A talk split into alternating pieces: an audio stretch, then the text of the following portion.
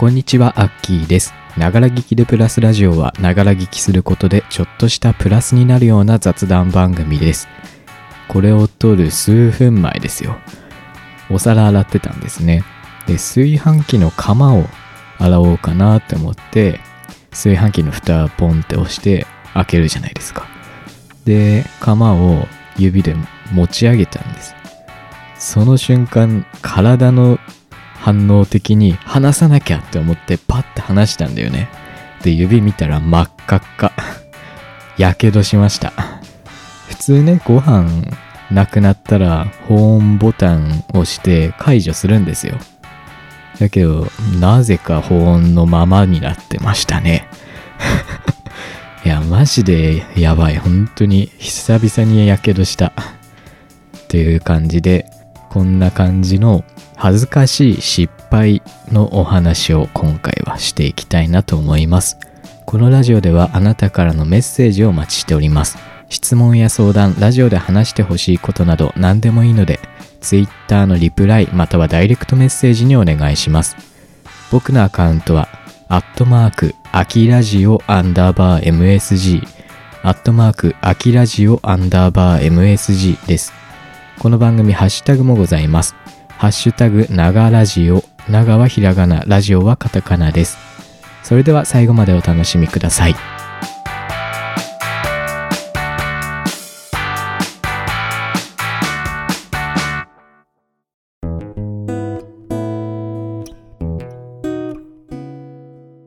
や、びっくりしましたね。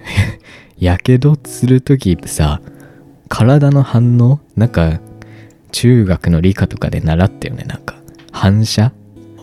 体を守る防衛本能的なもので手離しちゃうんだもんね、あれ。危うく床に落とすとこでした。足に落として今度足怪我するとこだったよね。よくあるんだよね、俺このやけどする、やけどしそうになることが。この保温の、保温解除し忘れて指やけどしたのこれで3回目くらいだもんな。そんなやってんのかって思われるかもしんないけど。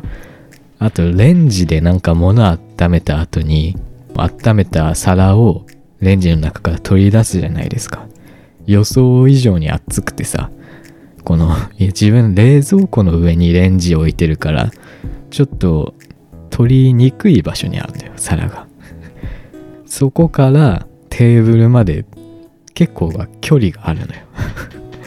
だから、熱い熱い離したい離したいって体はさやっぱりやけどしたくないからその皿から指を離離せっていう命令がね脳から指に届いてるんだけど離したら今度温めたものを皿を落とすぞっていう本能じゃない部分。それやったら絶対にまずいもっとまずいことになるっていうのと戦ってますね。この自分の体の防衛本能と戦ってます。それならやけどする方がまだマシじゃん。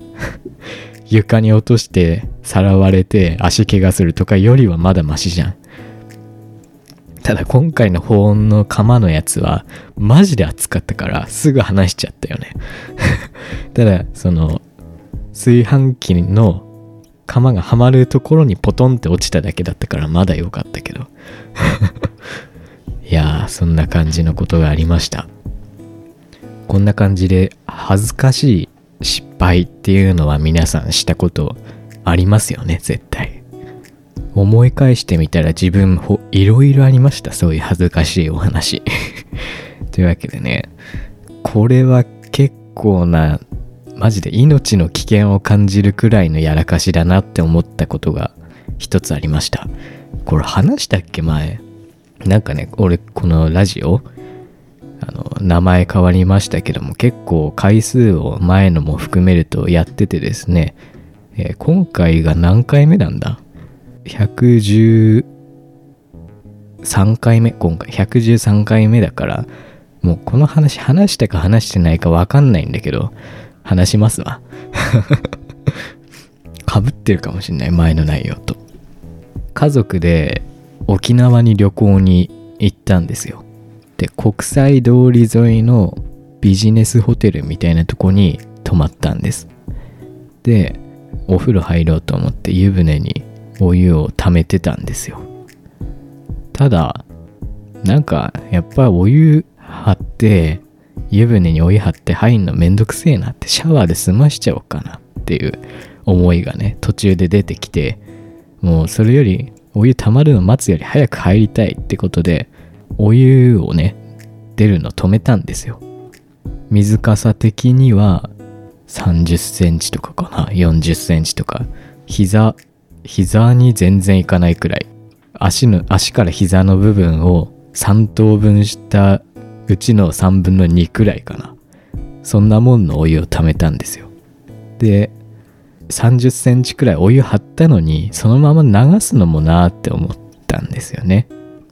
だからとりあえず体温まろっかなって思ってその少ないお湯だったんだけど少し温まろうと思って座ったんです湯船に。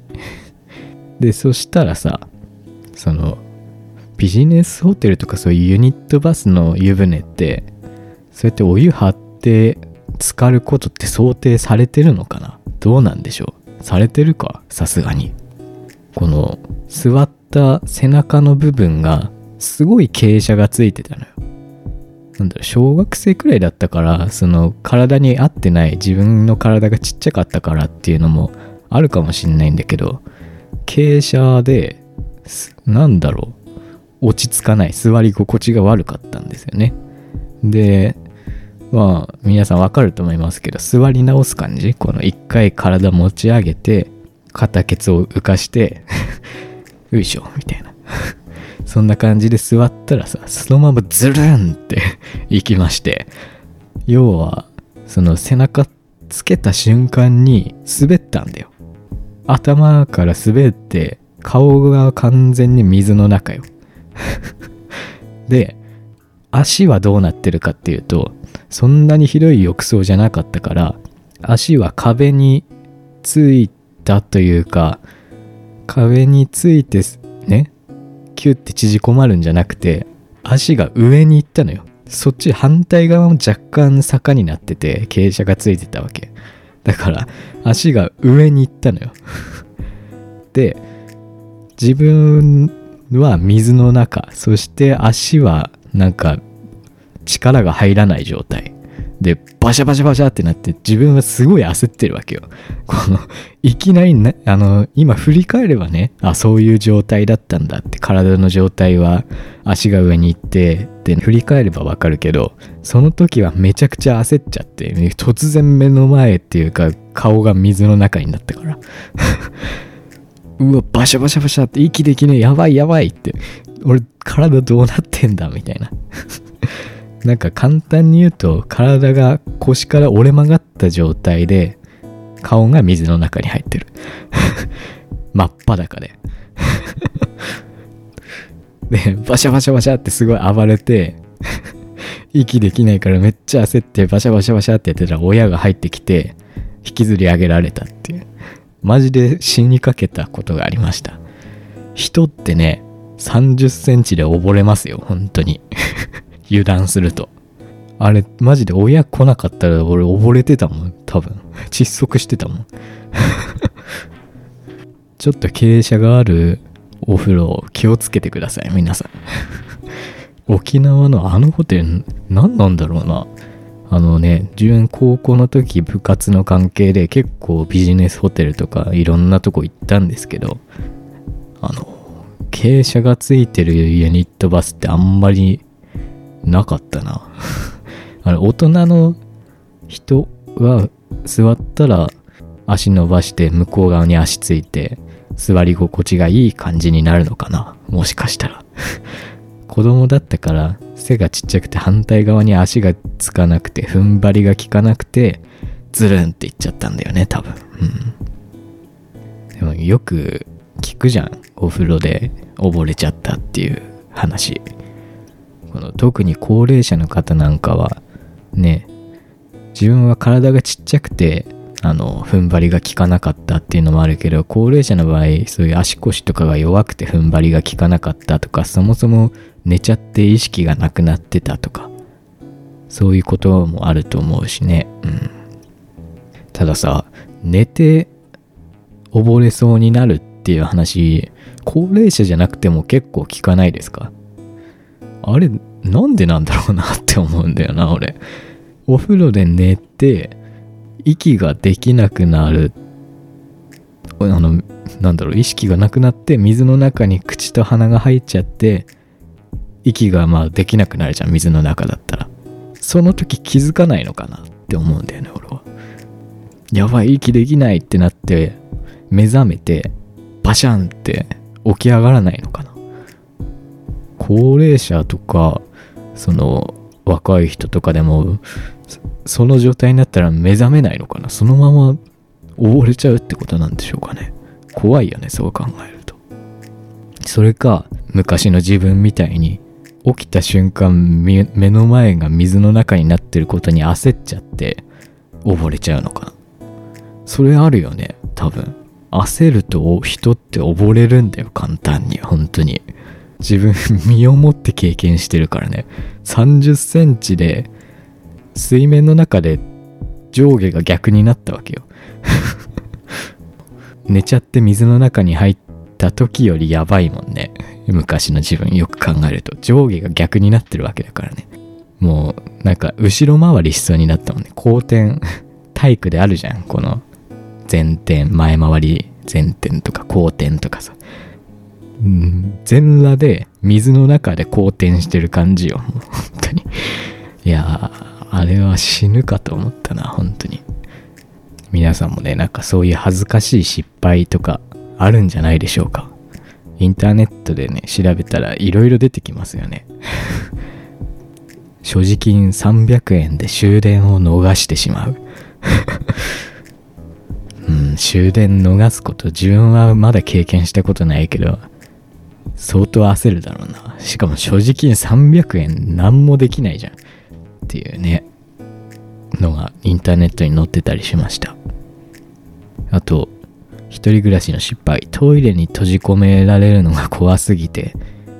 あなんかテレビでねパニック特集みたいので鍵が壊れてとかねあなんか見たことありますよね。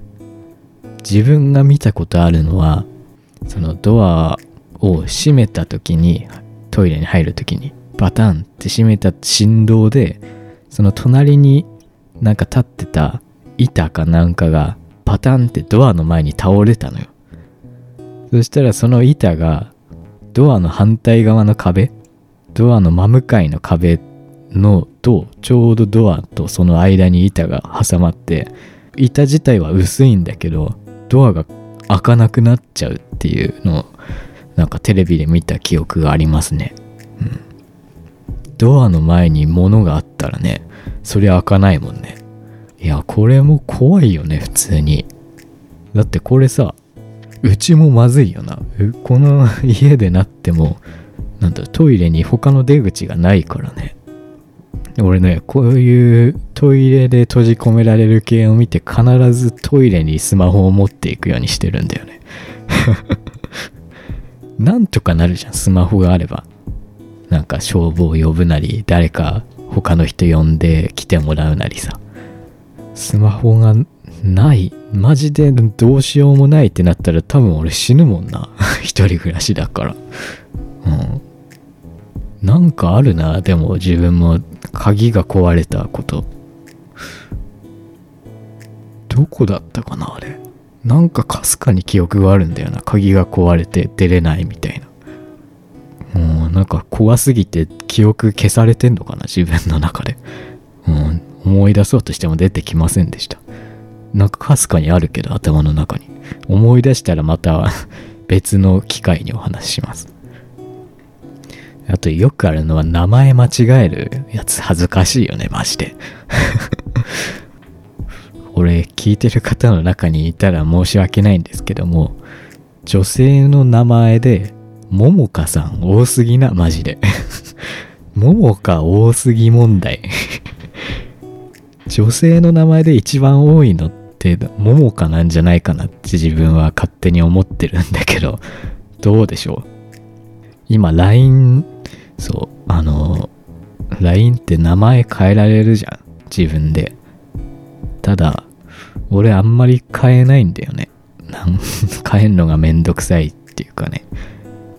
ももか、俺の LINE4 人いるもんな。で、どのももかが誰かわかんないもんな。トーク履歴とか見ればわかるけど、パッと見でわかんないもん。俺、高校1年生の時のクラスに、ももか3人いたもんな。で、しかも名字も一文字違いとかだったんだよな。で、マジで区別つかなかったな。ていうか、区別つく、区別はつくんだけど、名前よく間違ってたもんな。でそれはもうしょうがないよね。申し訳ないけど、しょうがないよ。間違ってしまっても。あと、名前で多いのは、みゆか、みゆか、みゆうか。そのあたりね。あの、別にね、そういう名前の方を批判してるわけではないんですけども、よく間違っちゃうんで、俺。申し訳ないですけど。あと、ゆ、ゆうかさんも多いよね、ゆうかさん。いや、マジでね、自分は、みうか、みゆか、みゆうか。この、大体この3パターンじゃん。あとあるみ、みなんとかシリーズ。漢字見てもわかんないじゃん。明らかにこれみゆうって読むだろっていうものもみゆって読んだりするから、もうわかんないのよね。どうしたらいいんだろう？で、ね、マジでわかんないけど、どうしても名前を呼ばなきゃならないって時とかはさ、まあ、名字とかで呼べばいいけど、ちょっとごまかして言ったりもしますもんね。どれとも取れるような呼び方。みゆ、みゆ、みたいな。うまく言えないけどね。そんなね、人の名前ディスってるような感じにちょっと聞こえちゃうようなお話でしたけども、別にそんなことはないです。はい。というわけで、まあ、名前間違えるとかそういうこともあると思います。そういう恥ずかしい失敗。そういうのってなるべく早く忘れたいとか、思い出したくないっていう気持ちがあると思うんです。そういうものって皆さんどうしてますか？どうすれば早く忘れられると思いますか？っていうことを今回紹介したいなと思います。えインターネットで調べてみたらですね、こういうのが載ってました。まず一つ目、こういう考え方をするっていうのがありましたね。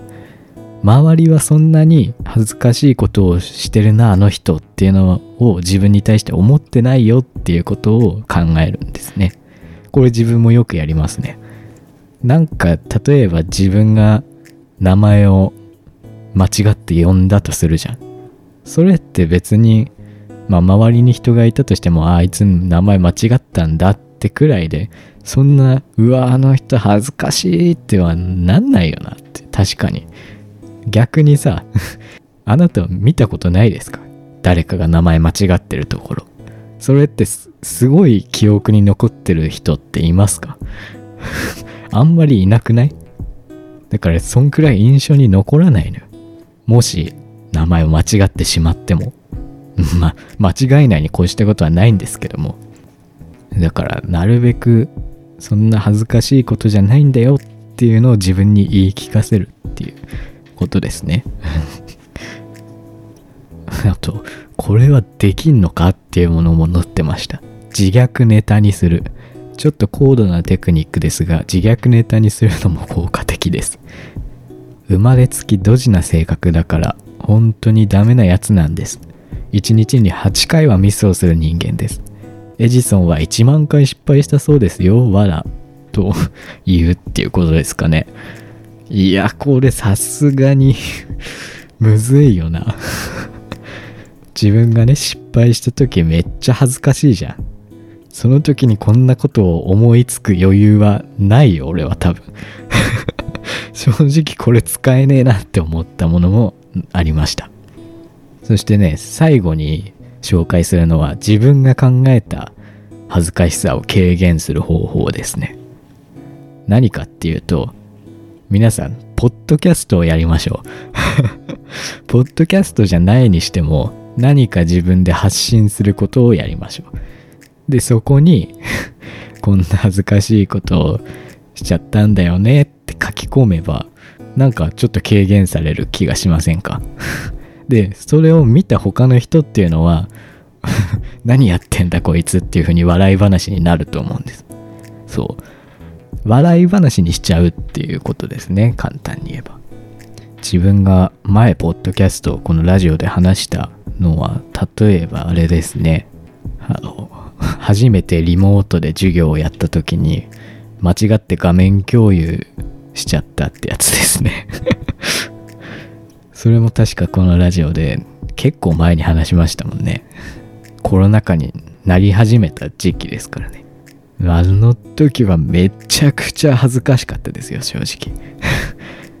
ただねこういうラジオやってるとねあ恥ずかしい思いしたけどラジオで話したら笑い話にできんじゃねっていう思考になるようになってきた気がします。なんとなく。そういうのもねなんか逆にいいのかもしれませんね、だからねあんまり実践できる簡単にできるものではないかもしれないけどラジオとかポッドキャストこういうお話しするツールっていうものは今いろいろ出てきてます。ポッドキャストもそうだし、配信アプリ、音声配信アプリって今マジでいっぱい出てきてるので、そういうのを始めてみるっていうのもいいのかもしれませんねっていう感じです。というわけでですね、それはちょっと自分ハードル高いなっっていう方向けにもう一つじゃあ紹介したいと思います。このポッドキャスト、Spotify でぜひお聴きください。Spotify で無料でね、もちろんアカウント作って聞くことができます。そして、このポッドキャストの下の方、タイトルをタップして、再生画面でタイトルをタップすると、下に Q&A が出てきます。そこに、えー、自分が失敗したエピソードを書き込んでください。で、笑い話にして僕にね、紹介してください。それでもね、恥ずかしさの軽減になるんじゃないかなと思いますので、ぜひ Spotify でえー、Spotify のアプリからこのラジオを聞いてですね、下の Q&A のところに書き込んでみてくださいっていう感じです。というわけで今回は、えー、恥ずかしさを軽減する方法についてのお話でした。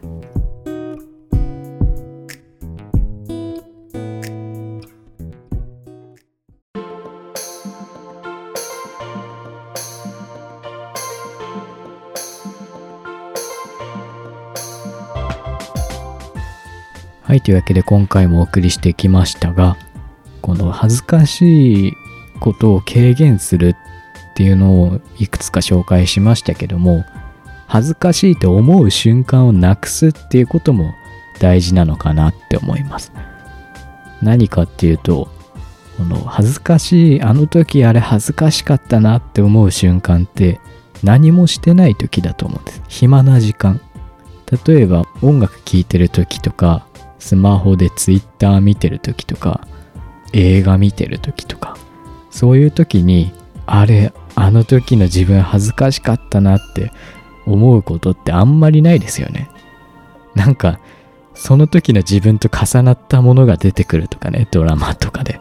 そういうのは別としてなんか楽しいことをしてる時ってのは昔のこととか思い出さないと思うんです基本的に。だから楽しいことを見つければ あんまりそういうこともないんじゃないかなっていうのとあと人間の脳ってうまくできててさあの本当に恥ずかしいことってのは忘れるように基本的に脳って多分できてるもんね。なんかそういうのも聞いたことあるんでなんか楽しくいろんなね楽しいものを探して生活しましょうよっていう感じです。このラジオではあなたからのメッセージをお待ちしております。質問や相談、ラジオで話してほしいことなど何でもいいので、Twitter のリプライまたはダイレクトメッセージにお願いします。コメント欄やメッセージ機能のあるプラットフォームでお聞きの方はそちらからでも大丈夫です。僕のアカウントは、アットマーク、アキラジオ、アンダーバー MSG、アットマーク、アキラジオ、アンダーバー MSG、綴りは AKI radio アンダーバー msg です。この番組ハッシュタグもございます。ハッシュタグ、ながラジオ。長はひらがな、ラジオはカタカナです。このハッシュタグをつけてツイートしていただけたら嬉しいです。